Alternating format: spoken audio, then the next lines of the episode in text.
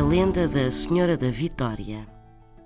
Reza a lenda que estava um grande convento a ser construído quando, de repente, um enorme incêndio envolveu as obras. As chamas eram tais que se começou não só a temer pelo convento, como também pela aldeia.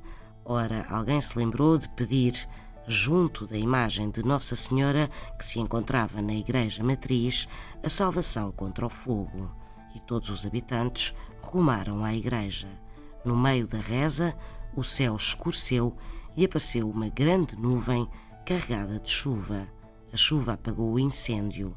Foi milagre e à imagem de Nossa Senhora começaram então a chamar Senhora da Vitória contra o fogo. E diz quem sabe que o manto desta santa tem uma ponta queimada. São histórias assim mesmo.